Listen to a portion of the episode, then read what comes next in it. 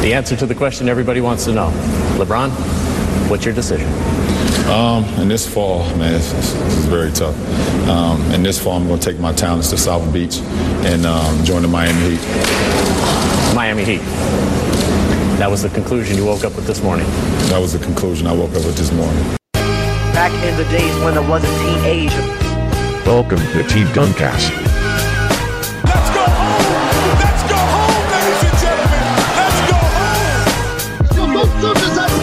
Est monté sur la tête de notre pivot de 2010. Oui, pour lui toquer dessus. It's over! It's over, ladies and gentlemen! Back in the days when I was a teenager.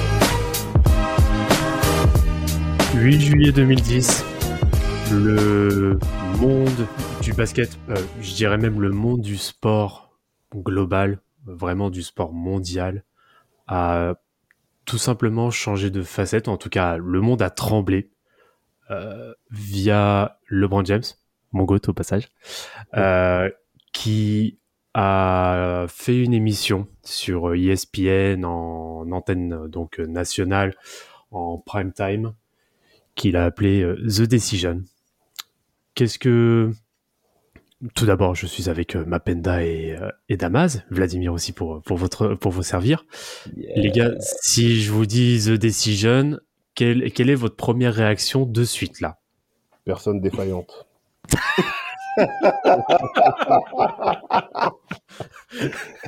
Voilà, ça y est, là il y a de quoi taper sur le brand, là tu vas Ah non, là, là on est bien, là. Là on est bien. là, il n'y a pas, on oublie euh, KD, là. Là, on attaque LeBron James et The, Deci- The Decision. Allez, Non, plus sérieusement, plus sérieusement, pour moi, pour répondre à ta question, Vladimir, pour moi, le, dans mon imaginaire, il y a un avant The Decision et un après. Sur l'image que j'ai de LeBron James, tu vois.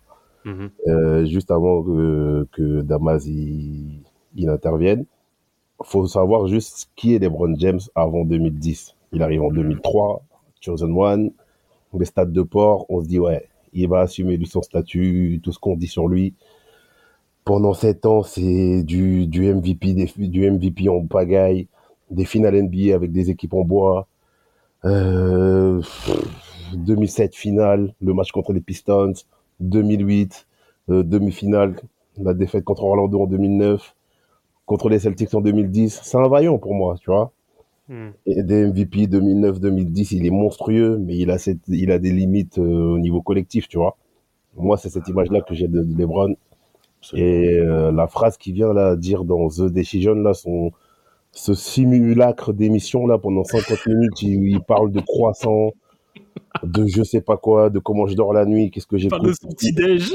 de son petit déj, euh, pour au final euh, nous dire qu'il qu'il va à Miami? Non, moi c'est à ce moment-là je suis passé, j'ai basculé dans le camp des haters. Mais on va, on va revenir plus en détail, en effet, sur Ouais. euh, ce qui a amené justement cette décision. Toi, Damas, de ton côté? C'est comme Mapenda l'a précisé, on passe dans un monde euh, où même le monde du sport, oui, clairement, prend un autre virage. Bon, déjà de un, le monde du sport avait commencé à basculer parce que un an plus tôt, il y a le transfert de Cristiano Ronaldo de Manchester United au Real Madrid qui avait fait grand bruit sur la planète football et donc sportif vu que Nike n'est jamais très loin. Toujours. Et euh, toujours, et un an plus tard, c'est le tour de LeBron James. On parle de deux individus, deux individus qui sont nés au cours des années, au cours de l'année 1984. hein. Ils ont tous les deux le même âge, la même génération, et LeBron James suit ben, le, le- le même modèle que Cristiano Ronaldo dans la sphère du basket, et surtout outre-Atlantique, où tout s'est arrêté. Tout s'est absolument arrêté. Mapenda a très bien précisé les différents épisodes de LeBron James en playoff avec Cleveland, euh, Cleveland que je considère aussi comme l'un des responsables à cette malheureuse situation euh, qui a amené LeBron James à, à pouvoir euh, bah, partir de, ce, de sa ville natale où il avait promis un titre, faut bien le préciser, il a beaucoup de choses qu'il avait promis. Tout à fait. Et, et le 8 juillet 2010, euh, concrètement, tout s'arrête. Et surtout, ce qui est très intéressant, c'est que nous-mêmes à l'époque, on regardait bah, les différents quotidiens basketballistiques que nous connaissons ici en France sur Internet. On sentait que quelque chose allait arriver. Ils ont réussi à faire monter la sauce et nous, on attendait, quoi. On est en plein mondial de football en plus, donc euh, on est vraiment dans une période où ah, le sport prend vraiment une grosse place. Et LeBron James nous sort ça sur la plus grande chaîne sportive de- mondiale, voire même de l'histoire. Franchement, LeBron James, c'est un bâtard. Surtout que tu vois, en France, euh, en France, on a quoi à se mettre sous la dent? Tu vois, on a l'équipe de France et les grévistes, tu vois. Bah ouais. nous, nous qui sommes entre les deux sports, euh, on se dit, eh, on va, on va arrêter de calculer ces bolos là qui font, qui font pas Exactement. font la SNCF. On va voir ce qui se passe en NBA. Euh, c'est un, dé- c'est un délire. Franchement, c'est un délire. délire. C'est exceptionnel. On n'a jamais, je, je sais pas si dans le passé, il y a déjà eu autant d'attractivité depuis peut-être le départ de Jordan, euh, l'annonce du VIH de Magic Johnson. Il y a des événements comme ça qui, qui, qui, qui nous marquent au-delà de l'aspect du sport. Eh ben, LeBron James, concrètement, il marque toutes les années 2010, sport confondu. Bah, Il y a, y a de ça, mais je pense que je pense qu'à côté, en effet, de des exemples hein, que tu as cités, donc l'annonce notamment du VIH de Magic Johnson ou euh, les retraites ou même le retour, euh, les différents retours fait. de Michael Jordan. Pour moi, c'est même pas comparable parce qu'en soi, ça ça n'a pas l'impact. En tout cas, ça ne retourne pas le système en fait du sport dans sa globalité, du sport vraiment, je veux dire capitaliste, si je peux dire Oui. ça comme ça Oui, oui. euh, où euh, là c'est en fait il a il a niqué le game on va on va dire ce qui est le, le The Decision alors pour euh, revenir un peu sur que- qu'est-ce qu'on pense de ce Decision en quelques mots pour moi ça reste la plus grosse erreur de communication de l'histoire. Pour moi c'est oui oui sur ça je mâche pas. De toute façon j'ai toujours été euh, pourtant Dieu sait que je le défends LeBron mais sur ça euh, je peux malheureusement je peux qu'aller contre cette cette décision. Bon, il le reconnaîtra aussi hein, par la suite que ça a été une erreur euh, monumentale parce qu'il n'avait clairement pas il n'avait clairement pas conscience de l'impact et des conséquences que ça pouvait entraîner. Euh, mais euh, oui, pour moi, c'est vraiment une erreur euh, une erreur majeure euh, de l'histoire de l'histoire du sport et je pourrais même dire de l'histoire de la communication marketing communication tout tout Oui. C'est- l'une des pires décisions qui était à prendre il y a plusieurs après aspects à prendre sur justement cette décision de, de le prendre ça en antenne nationale à 21h. Et il faut rappeler quand même que ça a rassemblé plus de 10 millions de personnes. Exceptionnel. Voilà. Exceptionnel. C'est c'est juste voilà, c'est avec euh, et on va revenir justement sur tout l'avant parce que c'est c'est quand même une histoire euh, bah, c'est digne des plus gros scénarios euh, euh, hollywoodiens hein, quoi qu'il en est. Bien sûr. Par quoi vous voulez commencer? Est-ce qu'on commence direct à taper sur Dan Gilbert ou? Non, je pense qu'avant ça, ça, je pense que c'est après. Mais pour moi, euh, le contexte, en fait, déjà, tu sais, quand tu parles d'erreur de communication, bon, je pense que l'idée aurait de base est bonne, tu vois. Mais c'est le contexte qui fait que ça devient catastrophique. Pourquoi? Parce qu'on a affaire à l'une des plus grosses free agency euh, Ouais. De enfin, Mhm. l'histoire, tu vois. De l'histoire. De l'histoire. Ouais, parce que pour rappeler, il y a qui qui est free agent à, On a resté à de ce moment-là Lamar Stoudemire, qui va prendre 100 millions pour aller à New York. Carlos. Boozer, qui Carlos prend Boozer. 80 millions pour aller à, pour, Pour les euh, Bulls. pour- ouais, pour les Bulls. Mhm. T'as les prolongations de Dirk Nowitzki. T'as le contrat de Joe Johnson qui était de 100, je sais pas combien pour 121 millions de dollars Ouais. pour les Hawks. C'est un scandale absolu, lui aussi. T'as, faut rappeler quand même que, euh, Chris Paul, du côté de, des Hornets, Les Hornets. commence déjà à commencer à râler un petit peu en disant ouais ça serait bien quand même de gagner tu vois avant la Mhm. que Stern va faire aux Lakers dédicace à Samuel peut-être t'as Dirk Nowitzki qui prolonge tu sais tous les grosses têtes euh, sont sont là tu vois Justement, Ouais. par rapport à ça, bah, en effet, bah, pour aller dans, dans, dans la continuité de, de tes dires, c'est simple. En, en free agent, en tout cas en personnes qui sont amenées à signer librement, tu as LeBron Ouais. James, Dwayne Wade, Chris Bosh, Dirk Nowitzki, Yao Ming, Joe Johnson, Amari Stoudemire, Carlos Boozer, David Lee, Paul Pierce, Rudy Gay, Ray Allen, John Salmons, Tyus Thomas. Bon, après, on passe sur des noms qui sont un peu plus, Un peu plus dans l'ombre. Mais euh, Jermaine O'Neal aussi, euh, Mike Miller, Drew Gooden, Channing Frye, Linas Kleiza, Amir Johnson, Steve Blake, Randy Foy, Hakim Wari, Josh Childress, bon, bref, voilà. t'as- Et Zidronas Ilgoskas aussi. Ouais, Big Z, bien sûr. Big Z Ouais. qui, qui, qui, qui, qui va également bah, suivre concrètement les Brown James. Hein. T'as, t'as, t'as, t'as, t'as, t'as des noms dans cette free agents qui réunit des joueurs superstars, des joueurs de devoir, des lieutenants. T'as un monde tout. incroyable qui se présente sur le marché de la ligue et automatiquement, bah, les GM et présidents d'opérations basket des différentes franchises que nous apprécions sont clairement au téléphone et vont même commencer une sous-négociation euh, à partir de la période printanière 2010. Je vous rappelle que LeBron James est en pleine cour de playoff face aux Celtics de Boston qui eux s'étaient renforcés trois ans plus tôt avec l'arrivée de Kevin Garnett et de Ray Allen et fait en sorte à ce que les les allez les, les vieux Celtics puissent se réunir pour en effet envisager de gagner un titre. Et c'est eux qui vont clairement mettre la barrière à LeBron James sportivement parlant. Bien qu'il y ait eu cet échec majeur en 2009 face au Orlando de Dwight Howard qui mérite toute notre approbation, parce que clairement le Dwight Howard dont on parle n'a rien à voir avec ce qui s'est passé après. Tim Duncan sera le temps de revenir là-dessus. Et LeBron James, son grand ennemi, ce sont les vieux Celtics. Et cette défaite 4-2 était inattendue, ma peine d'un, si on se souvient un petit peu de l'effectif des Cavs. Ouais. du. Parce que les Cavs, il faut dire qu'ils sont renforcés. Parce que moi, dans mes souvenirs, après la finale, euh, ça se renforce. T'as des mecs comme Anton Jamison qui arrivent, t'as des mecs comme Mo Williams, l'ami de Vlad, qui est là. Euh, t'as qui d'autre qui est là à ce moment-là euh, Il y a, il y a, arrive Ant- il y a Williams, Anthony Parker, Anthony il y a Parker, Mario ouais. Moore, Oui. il y a Bobby Gibson, euh, Oui. voilà, il y a Anderson Varejao, il y a Ouais, l'équipe quand même, voilà, sur le papier. par Shaquille rapport O'Neal. à- Et Shaquille O'Neal surtout aussi qui arrive, même si bon, chaque, 2000 chaque 2008, voilà. Oui, Mais bon, c'est que ça reste chaque quand même, tu vois. tout à Donc, fait. euh, donc les Cavs, ils se renforcent, mais comme tu as dit, tu as des échecs comme contre Orlando, contre les Celtics de 2010.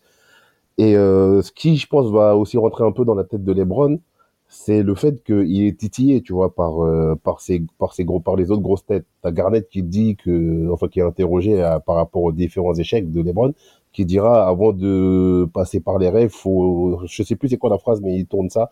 Il faut d'abord vivre des cauchemars. Tu vois, t'as ce genre de phrase là qui Avant balance. de gagner, ouais. Ouais, voilà, collège. t'as Kobe qui lui dit, euh, qui lui envoie un message pour lui dire, euh, tu peux prendre tous les MVP que tu veux, moi, de saison régulière, tant que moi je prends les MVP des finales, moi ça me va.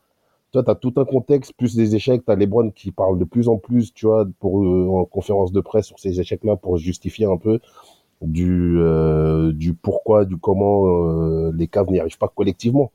Exact. Et euh, pour revenir du coup sur ce jour-là, euh, ce qui est dingue, c'est que le même jour-là, du coup, du 8 juillet 2010, t'as Chris Bosh qui annonce qu'il va rejoindre euh, Dwayne Wade à Miami. tu Exact. vois. Et euh, par rapport du coup à ce qui se fait avant, c'est qu'avant les, les, les transferts se faisaient via des transferts, des trades.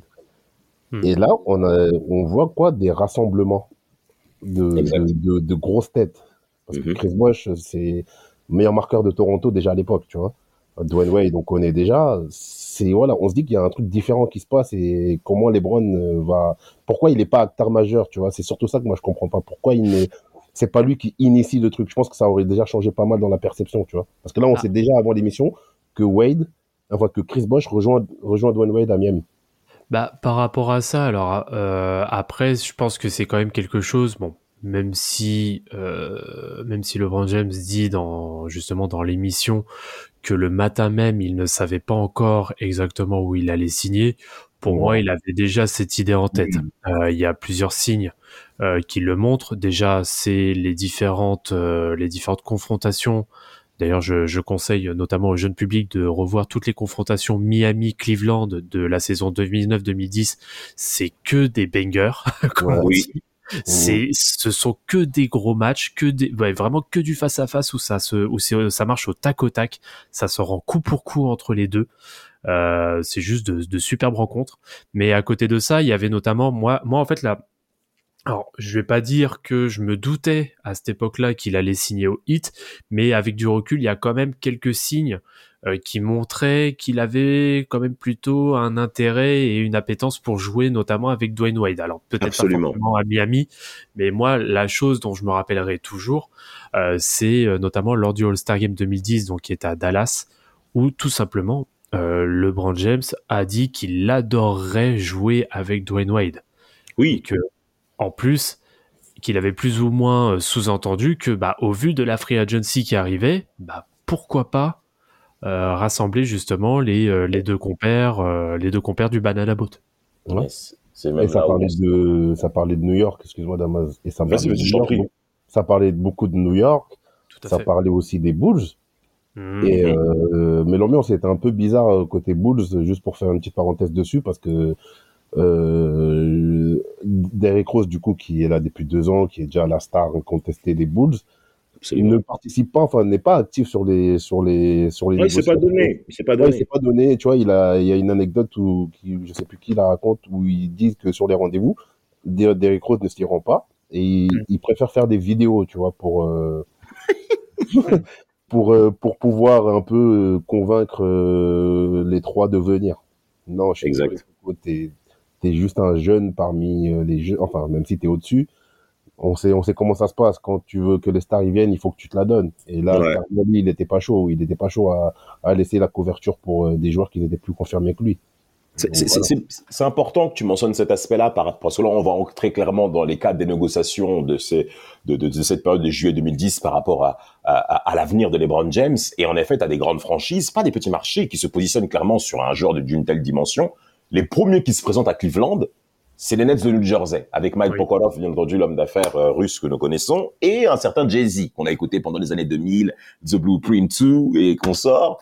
Euh, qui, qui venait tout juste d'être euh, actionnaire Actionnaire. minoritaire. absolument actionnaire minoritaire. Donc Jay-Z commence ses premiers pas dans le domaine de la négociation euh, euh, sportive de, de à, à grand niveau. Et, et quand tu vois et quand tu vois ce qui se passe, ben, tu t'aperçois que moi, moi, moi à l'époque, quand je me suis dit ouais Jay-Z rentre dans le game pour ce genre de choses j'ai dit là quand même c'est quand même très sérieux parce que on l'écoutait dans nous dans, dans ce côté-là un peu bah, hip-hop et tout croissance quand t'as 15 ans ou tu t'écoutes un petit peu Jay-Z dans les oreilles euh, via les différentes radios et MTV. Là c'est une autre sphère dans laquelle lui-même il s'exprime eh ben, les Nets ne vont pas forcément bah, faire euh, euh, long feu, je dis, un rendez-vous assez classique, oui, pendant 15 minutes, 20 minutes, ils vont essayer d'impressionner les Brown James. Ensuite, t'as les Knicks.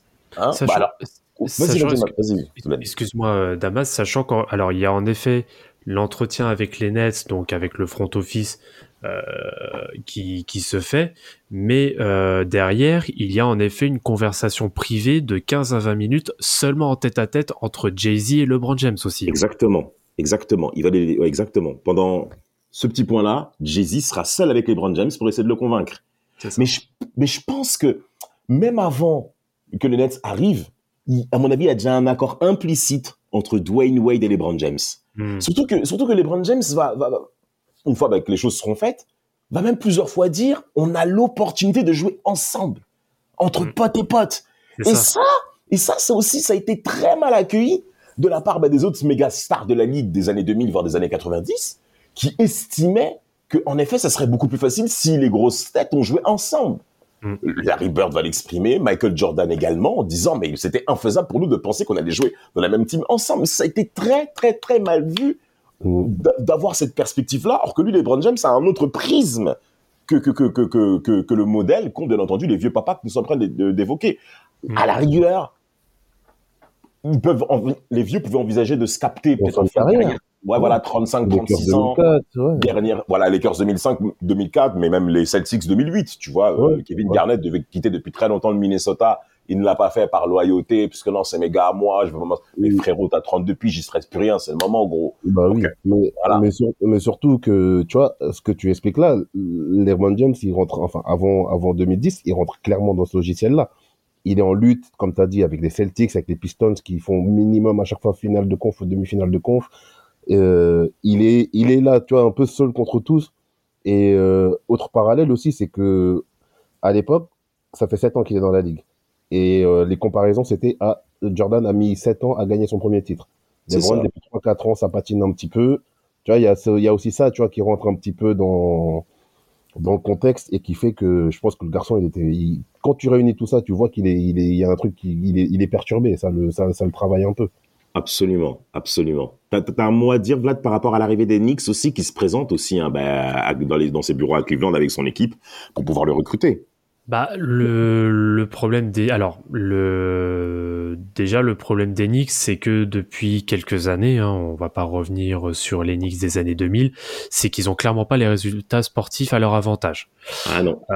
En face par contre ce qu'ils ont c'est énormément de marge énormément de cap pour le Ouais. pour le signer donc ils, pour- ils peuvent le signer quasi au montant qu'ils souhaitent.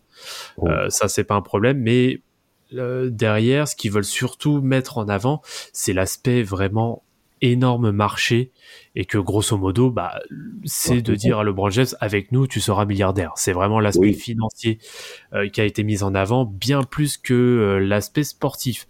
Alors ce qui que fera, ce qui fera aux Lakers, quoi. Disons Bah, non, c'est différent. Les Mmh. Lakers, c'est différent encore, je trouve. Euh, les, les Lakers, ils pensent, Panda. ils, ils pensent clairement à sa retraite. Bon, parenthèse fermée. Oui, mais mais, le côté euh, business, le côté gros marché, oui. tu vois, c'est ce côté-là bah. que. Hollywood, euh, Space Jam Ouais, 2 voilà. et compagnie. Voilà. Ouais. Euh, mais euh, ouais, New York, c'est clairement, oui, le l'aspect un peu bling bling, si je peux dire ça comme ça. Euh, même si je suis pas fan du terme, mais c'est vraiment de lui donner les étoiles et dire les étoiles, de lui mettre les étoiles dans les yeux et dire, bah, ce sera, voilà, la star planétaire, euh, la tête d'affiche vraiment partout. Il fera des, il, il apparaîtra dans, dans le SNL, dans le Saturday Night Live. Euh, il va faire, il, il va aller, il va aller apparaître aussi euh, pendant les matchs des Yankees. Bon, bref, c'est vraiment tout l'aspect euh, l'aspect fame si on peut dire ça Ouais. comme ça qui est mis euh, qui est mis complètement en avant mais euh, par contre l'aspect sportif les. Knicks n'ont pas été clairement capables de euh, lui montrer euh, de vraies perspectives et euh, à voilà de vraies perspectives au moins à moyen terme Ouais, surtout, surtout quand tu vois d'où sortent les Knicks à la période d'Azaya Thomas, tu vois, Mm. où Ouais. ils, ils arrivent à peine à se remettre de leur contrat toxique qu'ils ont signé à Thierry Larigot. Donc, euh, pour moi, c'était clairement pas un, un prétendant sérieux, au moins, du moins sportivement, tu vois. Moi, je ne, à l'époque, je ne prête pas, je ne, je ne prêtais aucun sérieux à la candidature des Knicks pour faire accueillir euh, Mais- LeBron ça- James et, et les autres. sûr. et les autres. et les autres larrons de la ligue, bien sûr. Bah après, après ils, ils vont, se- ils vont se contrecarrer avec la signature d'Amaris Stoudemire de 100 millions de dollars sur 5 ans, qui sera selon moi quand même une bonne signature parce que le début de saison d'Amaris Stoudemire était vraiment Ouais, intéressant avant sa blessure. bah, il était. All-Star hein. Ouais, les six premiers mois, elles sont bonnes. Ah, oui. ils, sont, ils sont excellents pour Amaris Stoudemire, mais je suis bien content que, que LeBron James n'ait pas signé chez, chez les Knicks. Franchement, j'aime pas LeBron James, il m'a fait souffrir, mais ça m'aurait fait, ça m'aurait fait chier qu'il soit, qu'il ne performe pas avec les Knicks, qu'il soit pas vu comme étant un, un prétendant au titre. Un prétendant aux affaires, pas de souci. Les affaires économiques, ok. Mais là, on parle de basket. Et franchement, la franchise qui va suivre par la suite, messieurs, va clairement être intéressante. Qui va être Hmm. bah, les- les- le hit qui va se présenter avec euh, euh, Eric Riley. Spoltra, Pat Riley et Alonzo Morning. Et le propriétaire et le fils du propriétaire euh, Harrison euh, qui vont se présenter euh, à ce troisième jour-là. Il faut pas forcément euh, mettre en avant, on va dire, euh, le côté, bah, côté building, bien que Miami euh, soit Mhm. à une dimension économique beaucoup plus faible que, que, que, que New York ou même, bien entendu, que même les Bulls à l'époque, hein, je crois, hein, parce que le hit, c'est assez complexe euh, en termes de performance. Mais t'as, mais t'as pas Riley. T'as pas Riley dans, dans, dans ce paysage-là. Et surtout, Dwayne Wade, Hmm. toujours dans l'environ du hit. Hein, donc forcément, bah, LeBron James va forcément prendre ça en considération. Et euh, ça va quand même clairement peser dans la balance. Donc il aura vu concrètement tous les candidats libres, parce que le dernier, bah, ce sera Chicago, comme, vous comme Mapenda l'avait précisé. Un mot après à, à, à, à évoquer sur, euh, euh, sur le hit. Sur, sur le hit, alors aussi, euh, en fait, ce qui pour moi a clairement pesé dans la balance pour, pour le hit, et c'est là que, que Pat Riley et je pense même Alonso Morning sont d'excellents businessmen, et de toute façon ça se verra même par la suite euh, sur leur carrière respective, mais t'as Pat Riley qui se pointe avec en main toutes ses bagues de champion. c'est pas anodin. Ce n'est clairement pas anodin de, de se ramener avec ça. Et derrière, c'est surtout aussi le discours d'Alonso Morning qui va clairement prôner le bah, l'institution. En fait, c'est l'institution Miami Heat. Euh, avec bah, et c'est là c'est clairement ce que ce qui a pêché côté New York c'est que lui a été capable de dire voilà tu vas rentrer dans un dans une institution voilà comment ça se passe euh, voici tous les rouages euh, de de la franchise donc tu sais, on sait très bien que tu auras parfaitement ta place à l'intérieur. On sait qu'il y aura un Dwayne Wade à côté.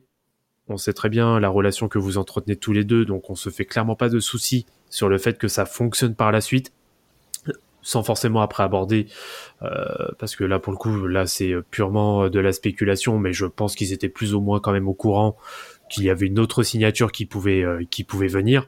Mais euh, voilà, il y avait un vrai projet sportif qui était mis à côté. Et puis, à- et puis en dehors de ça, tu as aussi un cadre qui est mais plus que favorable. Tu, tu Ouais. vis euh, sous le soleil plus de, 300, plus de 300 jours à l'année. t'as la vie tranquille, et la seule chose pour laquelle tu es payé, c'est d'aller te déplacer tranquillement à l'American Airlines à l'Arena pour aller performer. Que demander de plus? Exact. Ouais. Non, Pat Riley, il a vraiment été fort, surtout, euh, surtout sur le fait, euh, moi je retourne le problème dans tous les sens, même euh, 12 ans après, comment il a réussi à mettre euh, d'accord les trois pour s'entendre financièrement? Ça, c'est un truc que j'arrive toujours pas à expliquer parce que t'as la légitimité, parce que t'as les bagues, on connaît pas de Riley, les Curse, euh, etc. Il n'y a pas de souci. Euh, mais comment il a réussi à mettre les trois d'accord pour que chacun fasse un effort financier? Ça, c'est Bah, c'est là justement la grande force de, de Pat Riley, parce que c'est d'ailleurs Alonso Mourning euh, qui, euh, qui le dira, et il a joué justement un peu sur la carte de sur la carte comment dire de, de l'affect Mm. euh, Alonso Mourning en disant euh, bah, quasiment au bord des larmes que sans le hit, ça se trouve que c'était que déjà que le hit est une organisation formidable, extraordinaire, mais que très certainement à l'époque où il était au, où il était au hit, s'il n'était pas au hit, peut-être que sa greffe de rein n'aurait pas eu, euh, Ouais. n'aurait pas, pas forcément eu lieu parce que justement, grâce à- au soutien euh, Mm. du hit, il a pu justement traverser cette période qui était très difficile pour lui. Hum, ça prouve même le degré de fidélité qu'il y a dans cette franchise-là. LeBron James va clairement bah, être, va, va mordre dessus hein, sur euh, ce que le hit va présenter, sur l'aspect business, sur l'aspect marketing et surtout sur l'aspect sportif. Et comme l'a dit Mapenda, c'est cette, euh, c'est cette union et, euh, financière entre les trois grandes stars. Et, et- et c'est là où même on va voir même la- l'apparence des premiers contrats, contrat de deux ans plus une année en option Ouais, pour les James, pour. Dwayne Wade, qui, qui, qui- qui casse le modèle de contrat qu'on a sur la ligue où on te donne 90 millions de dollars sur 7 ans, euh, c'est sept- euh, 100 millions de dollars sur 6 ans. Il y aura clairement ce changement-là, mais qui va changer la face de la ligue où les joueurs vont commencer à prendre de l'impact dans les négociations avec euh, leurs employeurs et l'agence LeBron James qui est entourée de Maverick Carter en premier cas, parce qu'il faudra forcément mentionner ce point-là, messieurs, sur cet aspect-là. Lorsque nous sommes euh, euh, avant été 2010, tu as Bill Simons qui précise à Maverick Carter, qui fait partie hein, de l'équipe euh, de communication de LeBron James via sa société, euh, qui serait très intéressant que LeBron James puisse monétiser, en effet, euh, ce, ce, ce, ce- ben, jeu des six dont nous parlons au travers de ce podcast. Et c'est là où LeBron James lui-même mord dessus. Il y a également un, comment on appelle ça là, un fan de LeBron James qui précise aussi cette idée-là. Donc ça commence à mûrir dans le crâne de la team LeBron en se disant pourquoi pas? Surtout que ESPN va nous suivre cet aspect-là, Vlad. Là, c'est à toi là. Ça c'est pour toi ce truc-là. Mais- mais- mais- de quoi donc? Je, je sais pas de quoi tu parles. Parle-nous de la chemise, la chemise à carreaux. Ah, mais Dégueulasse. bah, dégueu, enfin dégueu, oui, oh, dégueulasse. bon. Et oui, on peut, on peut faire son pique-nique dessus, oui, ok.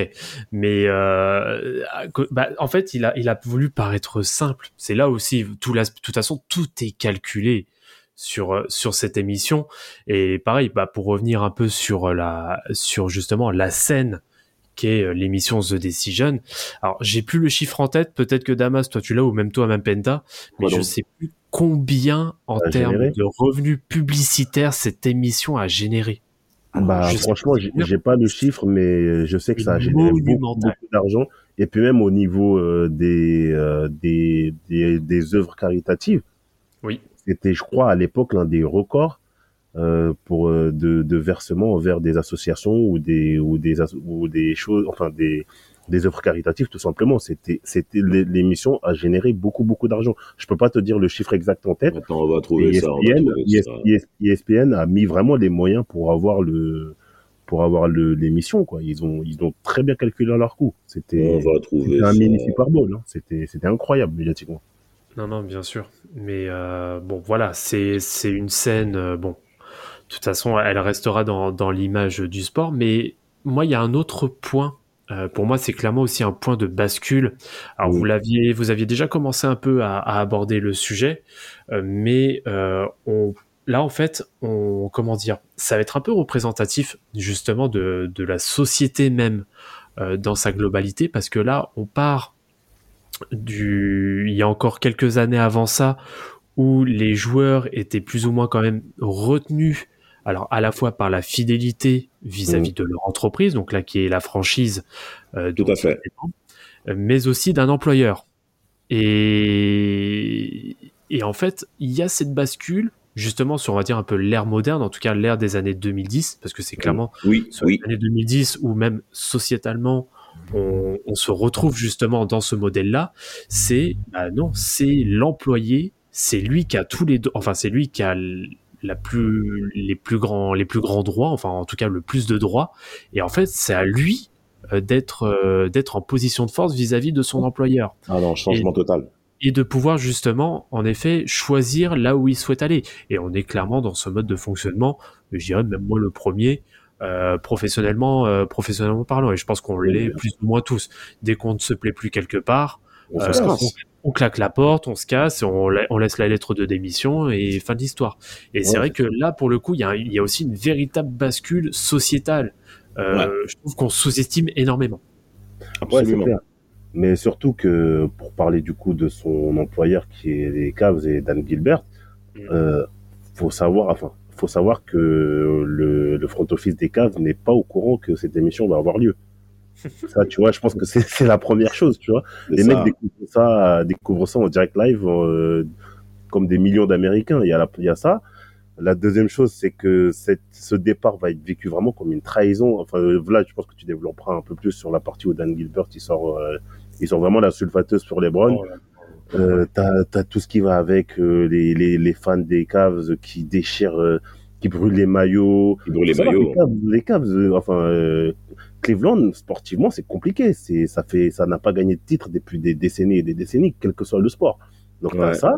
Et puis, t'as l'aspect où quand LeBron vient au hit, t'as la, pré- t'as la présentation où il dit, euh, vous ne gagnerez pas un titre, not one, not two, not three, où il va, je sais pas jusqu'à combien, mais ça, c'est vécu, mais comme, Six. comme une, ouais, voilà. Comme, comme une humiliation de la part des, pour, pour, les- supporters des Cavs et pour les, pour les dirigeants. C'est, c'est- en fait, c'est tout, tout ça qui fait que Bah, les la Browns vie- aussi, son, son image, il, il en prend vraiment un coup. Bah, la vie de Cleveland, on va, on va dire les termes, la vie de Cleveland est clairement cocu. Ouais.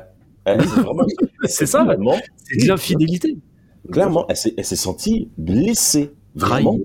Cleveland, c'est une ville de perdants. Nous tous, on a perçu, on a perçu la chose de cette manière-là, où en fait, mais cette ville, elle compte pas. Comment on peut se permettre de résoudre les choses comme ça?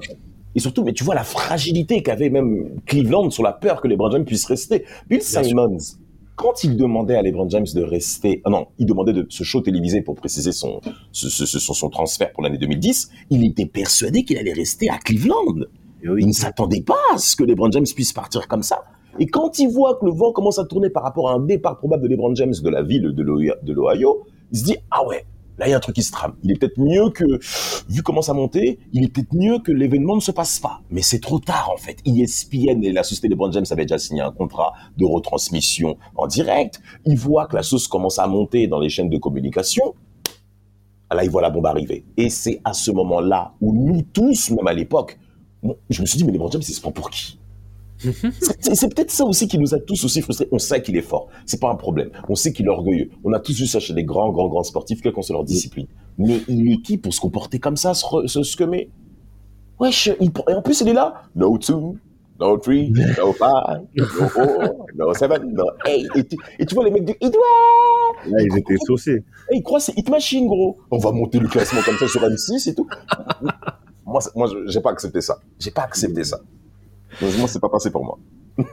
Bah, si on, si on en venait un petit peu justement sur, euh, sur les causes, euh, notamment, on va revenir un peu sur, le, sur les Cavs, parce que c'est vrai qu'on n'a pas encore clairement abordé euh, le, le, sujet, le sujet des Cavs. Euh, pour vous, alors, si on va être un peu, on va être un peu binaire, pour vous, qui est le principal responsable euh, justement euh, du départ de LeBron James. Alors ça peut être LeBron James lui-même, ça peut être Gilbert, ça peut être d'autres aussi, euh, d'autres éléments. Pour vous, ce serait qui? Pour moi, LeBron, je peux pas le mettre en tant que responsable parce qu'il décide de partir et je lui en veux pas moi qu'il parte. Moi, c'est la manière dont il Oui. le fait avec la médiatisation, la mise en scène, tout le tralala, comme on disait là, la présentation de Not One, etc., etc. c'est vraiment en fait, il passe du, de l'image du mec, euh, voilà, tu qui était dans les dans les traces de Jordan, tu de tous ces mecs-là là qui se tapaient et qui allaient avoir le succès quoi qu'il arrive derrière. Et du coup, qui partent comme ça, moi, ça, ça, ça, comme je disais en début d'émission, ça, ça donnait vraiment un coup à l'image que j'avais de lui. Mais après, si on parle juste du front office et de Dan Gilbert, clairement, ils sont responsables. Parce que euh, quand tu regardes, tout à l'heure, on disait que l'équipe s'est un peu renforcée. Mais Anton Jamison, euh, Shaq, c'est la fin. Euh, Mo Williams, euh, il va, il va te, il va te crucifier dans des moments importants, tu vois. Il va te mettre des couteaux dans le dos. Pour moi, c'est, pas suffisant quand t'as un mec comme LeBron James, tu vois. T'aurais dû aller viser des intérieurs, euh, t'aurais dû amener un Dwight Howard, euh, je sais pas, il fallait que tu te démerdes, mais il fallait, t'au- t'aurais pas, t'as un mec comme LeBron James avec l'aura de LeBron James, c'était à toi de faire le job pour qu'il reste ou pour lui mettre une équipe compétitive pour qu'il aille au moins tous les ans en finale Bien de conférence. Donc pour moi, le, le, le front office des Cavs, ils étaient un peu gagne petit, tu vois. C'était un peu, bah, comme tu disais, c'est une ville de perdants et tu sais, ils, ils, ils se contentaient d'avoir leur tête d'affiche, quelques petits joueurs sympas à côté, mais ça suffit pas, les gars, ça en NBA pour Ça ne gagner. suffit Surtout pas. dans la- Surtout dans la NBA des années 2000, euh, fin des années 2000, c'est c'est concurrentiel. T'as les Celtics, t'as les Pistons, t'as les Lakers, t'as plein d'équipes. Et derrière, en plus, tu perds contre des équipes que t'es censé frapper, comme Orlando. Bien Donc, sûr. euh, pour moi, c'est, c'est, on peut pas mettre LeBron James responsable de son départ puisque bon, c'est son choix, il part. Après, lui, on peut juste le condamner sur la manière et sur tout le tralala qu'il y a autour.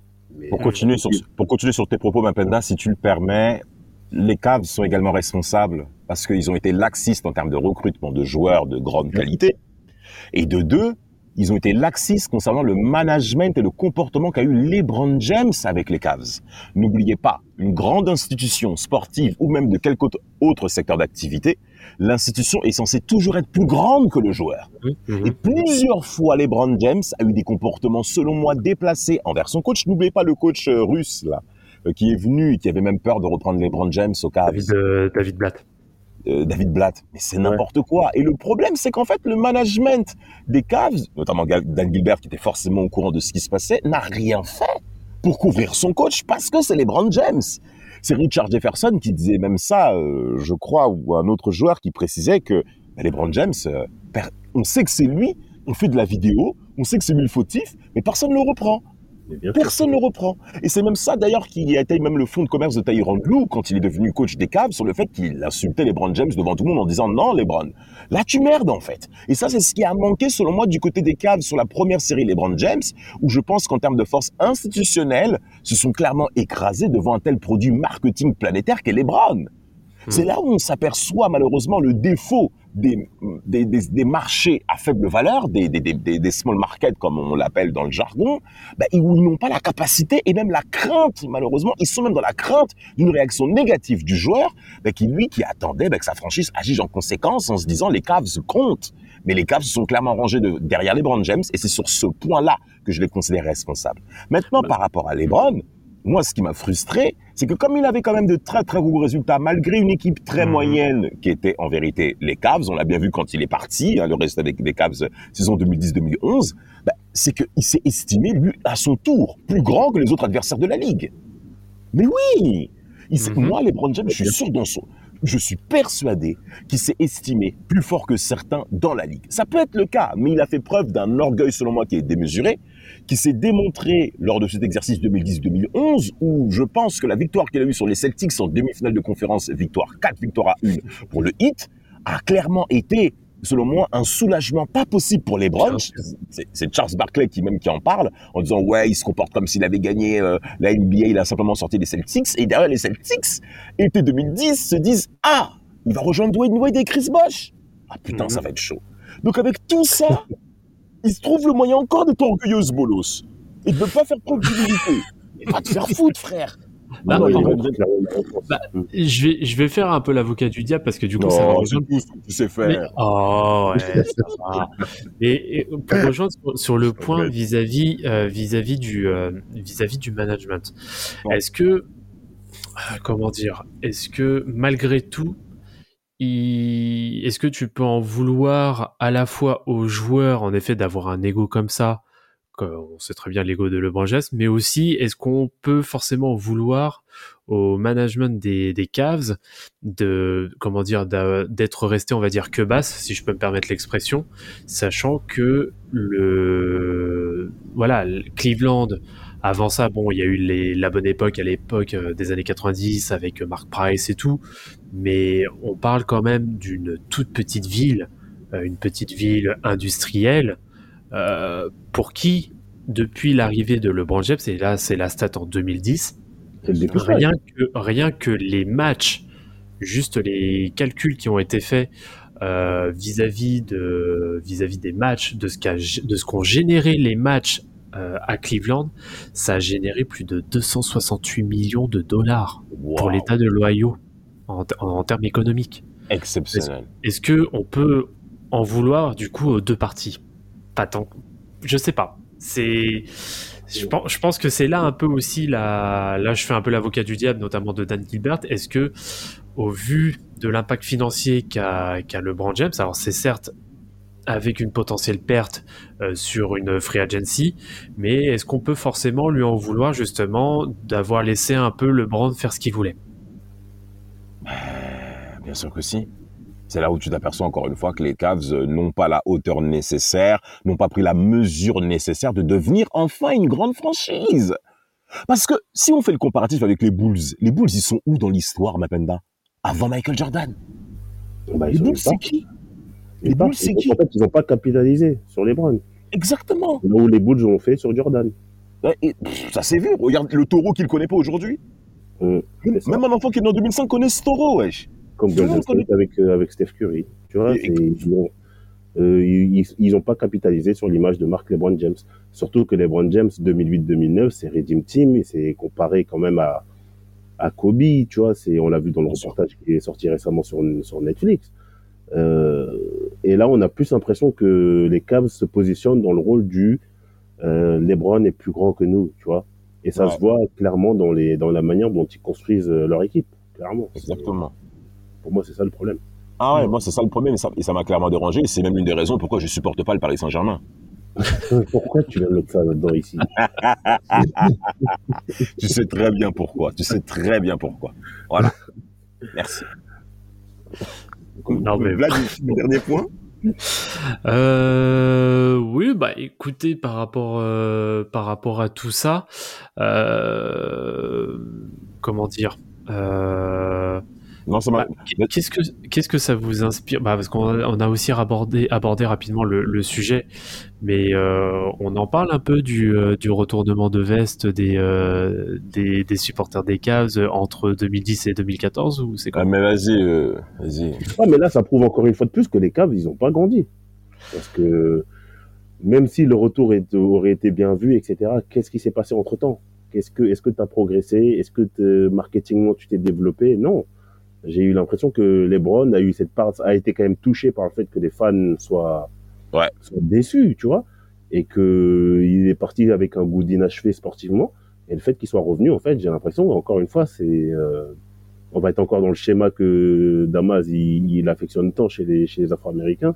Papa absent et là papa revient, tu vois. C'est c'est ça, ça qui se passe, tu vois. Moi c'est comme ça que je le prends et du coup papa il revient donc euh, c'est retour retour du bonheur à la maison et, et tout roule, tu vois. Moi je le prends comme ça.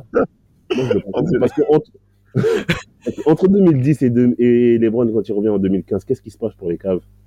T'as t'as un jeune, il, il draft Kyrie, Kyrie, oui. autour, il essaye de faire des stats dans le vent, c'est des saisons à à peine 20 victoires ou plus, tu vois, il y a Tristan rien. Thompson. Ouais. Tristan Thompson un petit peu, il y a rien qui se passe. Dylan. Waiters, tu voilà, tu tu tu patauges.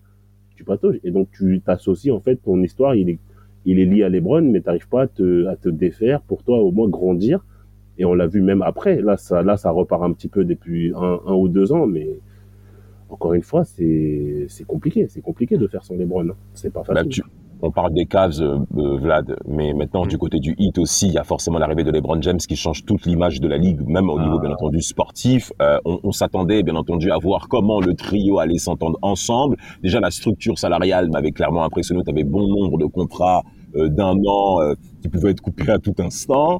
Euh, des- et, et surtout, tu avais qui va être le leader de, ce de cette véritable équipe? Au début, il y avait un- clairement bah, les difficultés de leadership entre Dwayne Wade ou sur LeBron James. Ça a été très compliqué lors de la première année. Dwayne Wade a compris qu'il fallait s'effacer pour LeBron. Ça, ça s'est clairement mis en évidence sur les saisons 11, 2011-2012 et 2012-2013. C'est une évidence. Et, euh, ah, bah, et, surtout, euh, c'est Chris Bosh qui en a payé le prix. Il faisait le mec en train de crier sur le podium, là, était 2010, oh, on va tout arracher. Espèce de dinosaure, va. Le gros, là, c'est qui as tout pris. C'est lui, il s'est fait bananer. Après, il est là, Kevin Love doit faire attention. Après, il aura plus de ballon. oh, pardon.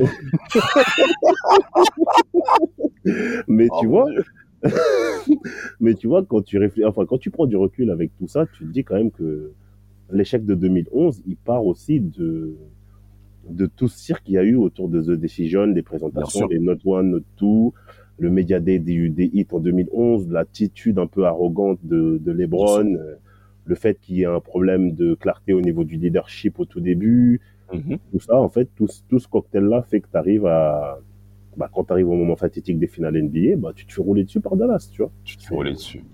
Ouais, mais bah en effet, alors vous, vous abordiez tout à l'heure le, le sujet des, des Celtics comme euh, vraiment la bête noire euh, de LeBron euh, à l'époque des Cavs, mais derrière, donc on va avoir en effet, pour moi, ce qui est vraiment la, la principale tâche euh, de, de son CV, qui est à la finale 2011 face, euh, face aux Mavericks de, de Dallas, mais qui aura su, par contre, contrairement à contrairement aux Celtics de l'époque euh, de l'époque Cavs, il aura quand même réussi.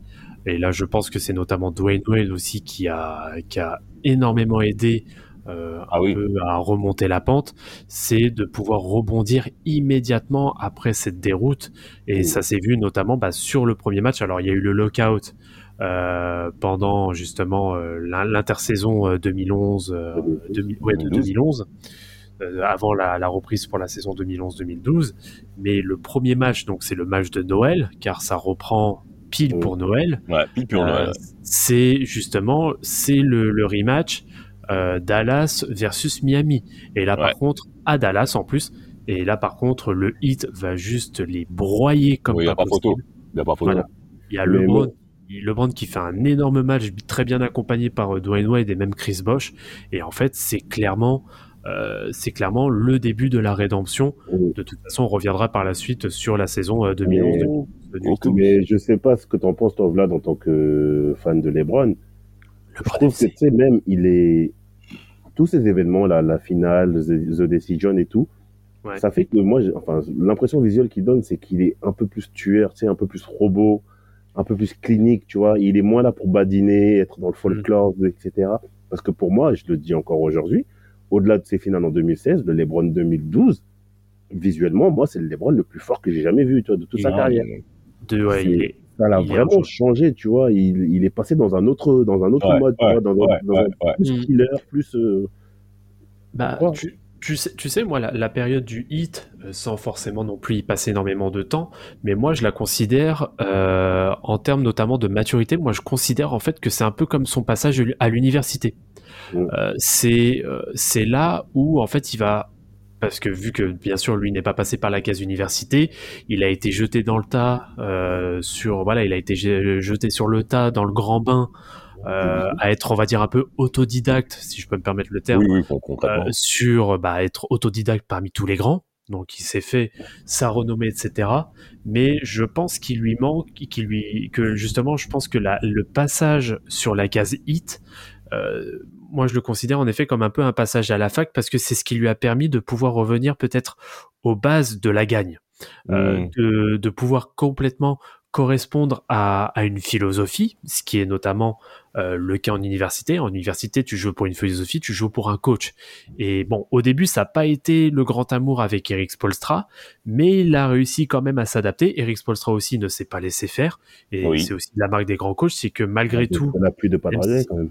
Bien oui, sûr. oui. Après, derrière, en effet, qui a été très bien soutenu par Pat Riley, parce qu'il faut rappeler sur la saison euh, 2010-2011, euh, il y a eu un gros moment de crise à partir Oui. des 15 premiers matchs, où Mm. on se disait, ouais, euh, Eric Spolstra, il va sauter, ça va être la même qu'en 2005-2006, ça va être Pat Riley qui va reprendre le coaching. Et c'est ce que demandait même LeBron James. Hein. C'est ce que demandait aussi euh, LeBron James, en effet. Sauf que là, c'est toute la différence qu'il y a entre le Heat et les Cavs, c'est que l'institution Heat a pris clairement le dessus sur l'homme. Et Pat Riley, il a dit non. Si j'ai décidé que c'était Eric Spolstra qui était à la place de head coach, c'est que sa place est méritée, c'est qu'il en a la capacité. Donc maintenant, c'est à toi de t'adapter à son, euh, à son coaching.